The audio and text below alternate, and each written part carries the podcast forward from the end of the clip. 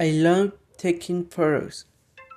Once for two a month, I go to different areas of the city and look for interesting pictures to take. Even been interesting in photography.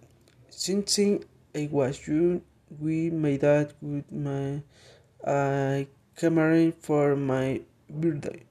I like it because it's clear and I can express myself through my, my pictures. Anyone can use a camera, but you need to use your imagination.